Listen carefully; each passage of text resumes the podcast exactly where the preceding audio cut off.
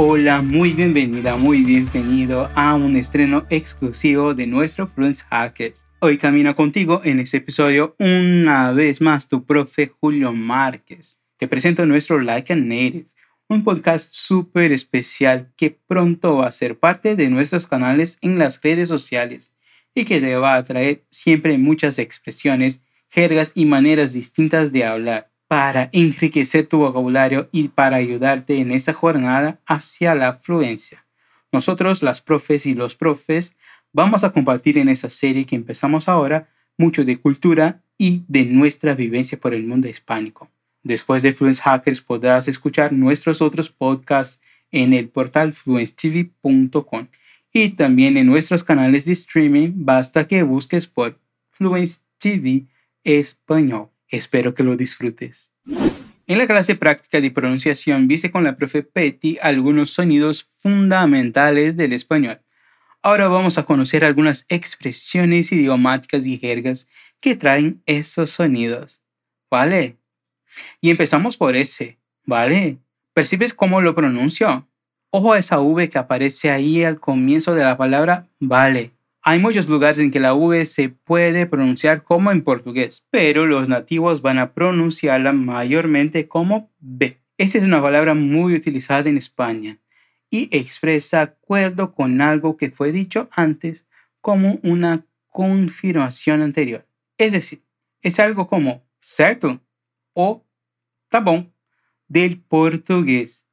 En el español americano es más común escuchar dale con la D hay muchas expresiones que utilizan esa palabra, pero hoy vamos con ya vale, que es algo como bastar, es decir, que ya no quieres seguir discutiendo un tema o que ya te cansaste de una situación.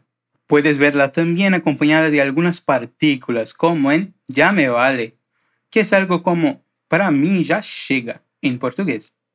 Javier, estuviste todas las semanas rechazando mis invitaciones. Ya me vale. Si las cosas nos molestan, necesitamos cambiarlas, ¿no? Y con eso cambiamos. Te presento ahora dos expresiones para hablar de cambio, que es algo que me gusta muchísimo y de suerte que es algo que a veces nos toca a la hora de seguir por otros caminos. Entonces, si algo no te sirve, date vuelta a la tortilla.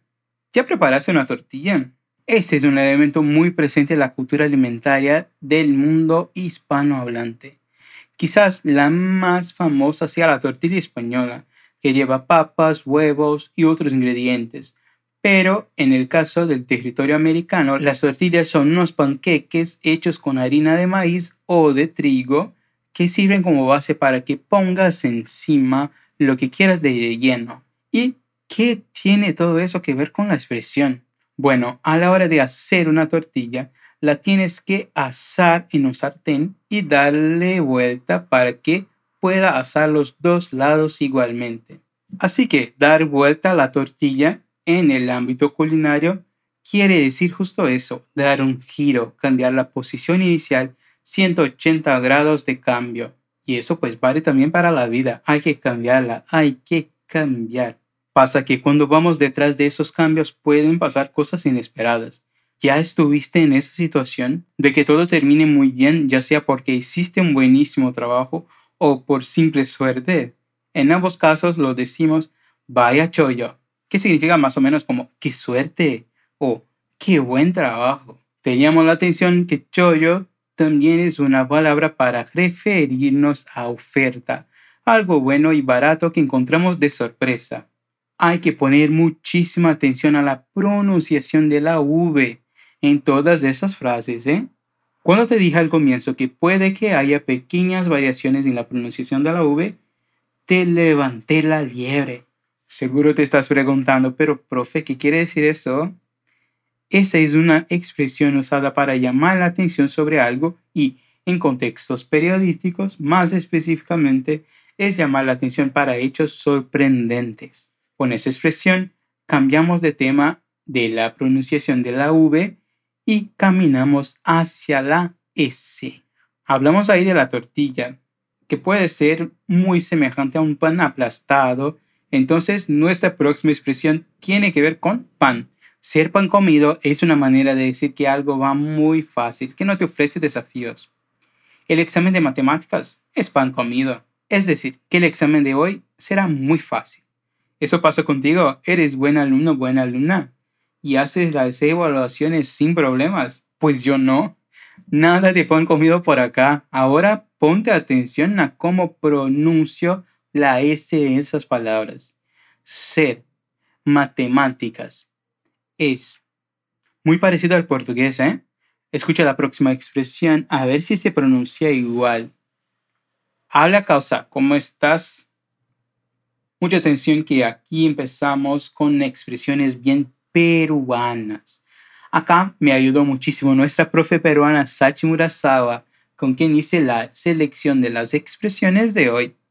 Como debes haber percibido, tenemos o ¿cómo estás? que nos va a dar la pista de que empezamos una conversación. Pero, ¿y ese habla causa? Es una jerga bien peruana para llamar a un amigo de confianza. En portugués sería algo como fala amigo.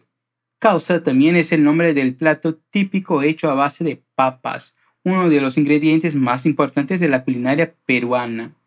Es un plato muy sabroso de papa amarilla, limón, ají amarillo puede llevar huevo cocido y aceitunas negras.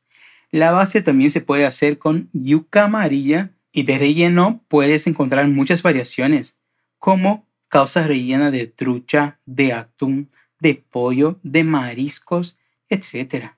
Mmm, se me hizo agua la boca.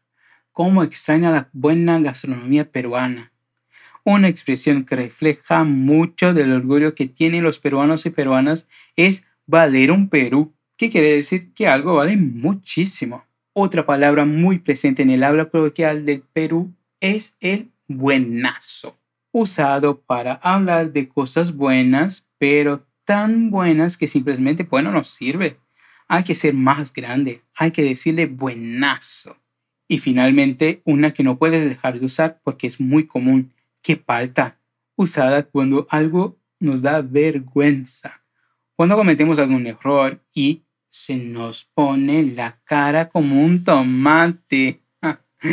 Ay, ay, hay una expresión, qué vergüenza, claro, claro, que es más general, pero qué falta es bien específica de Perú. Ya, ya, ya sé que ese episodio está buenazo, pero tenemos que terminarlo. Pero no se terminaron las sorpresas. Las clases prácticas de Fluence Hacker terminaron, pero todavía hay mucho que ver en el evento. La primera cosa que te voy a decir es que puedes echar un vistazo a las otras clases de los otros idiomas, además del español. Todo ese material sigue disponible hasta el fin del evento, para que puedas descargarlo y para verlo cuantas veces quieras en el sitio fluencehackers.com.br.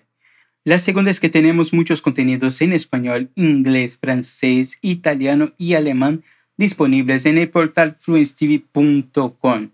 Sigue también a nuestras páginas de Instagram donde subimos diariamente contenidos especialmente pensados en ti que, como nosotros, ama idiomas. Fluence TV Español.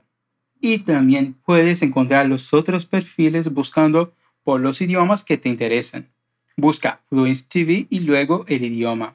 Muchísimas gracias por haberme acompañado en este episodio. Espero que te haya gustado y que nos encontremos muy pronto en otros contenidos. Hasta luego.